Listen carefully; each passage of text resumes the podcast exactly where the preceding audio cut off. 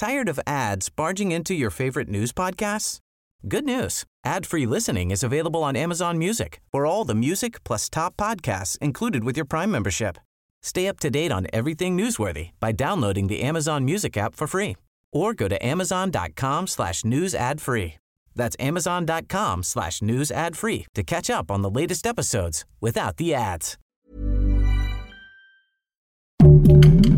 Heraldo Podcast, un lugar para tus oídos. Se están peleando. Los senadores no se pusieron de acuerdo para nombrar a un nuevo comisionado del INAI y terminó muy mal. Esto es Primera Plana de El Heraldo de México. Vaya merequetengue el que se armó en el Senado este jueves, justo cuando parecía que todo iba caminando para elegir al nuevo comisionado del INAI, las cosas se pusieron color de hormiga e incluso hubo empujones, manazos, gritos y hasta la toma de la tribuna que terminó paralizando la sesión.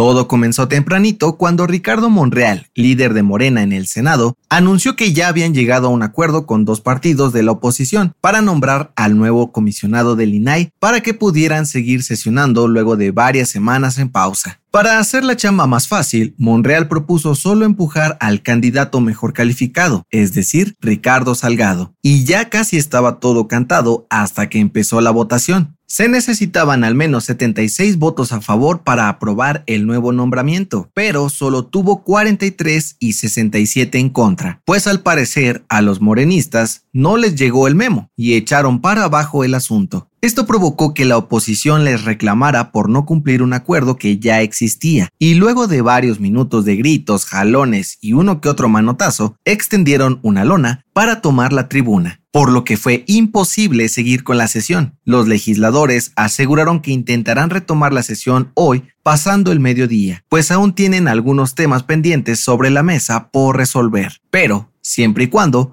haya condiciones para hacerlo. Debido a esto, el INAI continuará de manos atadas, pues siguen negándole sesionar con cuatro comisionados. Gracias por escucharnos. Si te gusta Primera Plana y quieres seguir bien informado, síguenos en Spotify para no perderte de las noticias más importantes. Y también deja tus comentarios aquí abajito.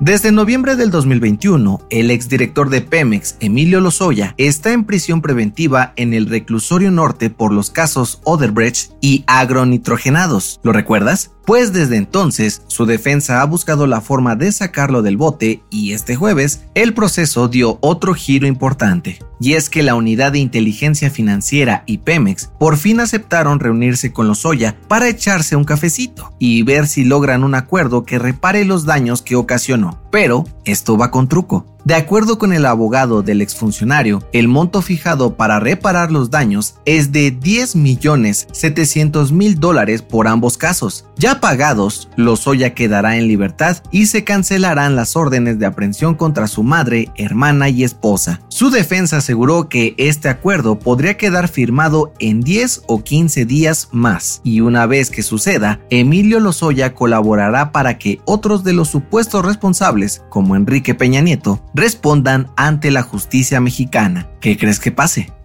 En otras noticias, en la mañanera de este jueves, el secretario de Gobernación, Adán Augusto López, condenó las campañas de odio contra AMLO y tachó de mezquinos a quienes le desean la mala salud por fines políticos. Además, aseguró que el presidente avanza favorablemente en su recuperación del COVID-19. En noticias internacionales, el gobierno de Estados Unidos anunció que abrirá centros para migrantes en Guatemala y Colombia para agilizar trámites de solicitudes de asilo, reunificación familiar y permisos laborales con el objetivo de frenar el flujo desorganizado de personas hacia su territorio. Y en los espectáculos, de acuerdo con medios internacionales, el juicio de Shakira por el presunto fraude de 14.5 millones de euros a Hacienda en España empezará el próximo 20 de noviembre y se espera que se alargue hasta mediados de diciembre. Las citas podrían suspenderse si la colombiana reconoce su responsabilidad y llega a un acuerdo reparatorio con las autoridades.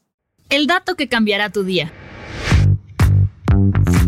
Si eres de los que se mata haciendo abdominales en casa o gimnasio para ponerte más marcado que la roca, déjanos decirte que no es la mejor opción para lograrlo. Sí, de acuerdo con expertos de la Universidad Europea de Madrid, uno de los mitos más grandes en el deporte es que hacer abdominales ayuda a reducir la grasa. Pero es imposible focalizar la pérdida de peso a una sola parte del cuerpo. Aunque hagas miles de repeticiones varias veces por semana o incluso todos los días, no verás cambios a menos de que hagas ejercicio cardiovascular, como correr, hacer peso muerto y claro, tener una dieta balanceada. Yo soy José Mata y nos escuchamos en la próxima. Esto fue Primera Plana, un podcast del Heraldo de México.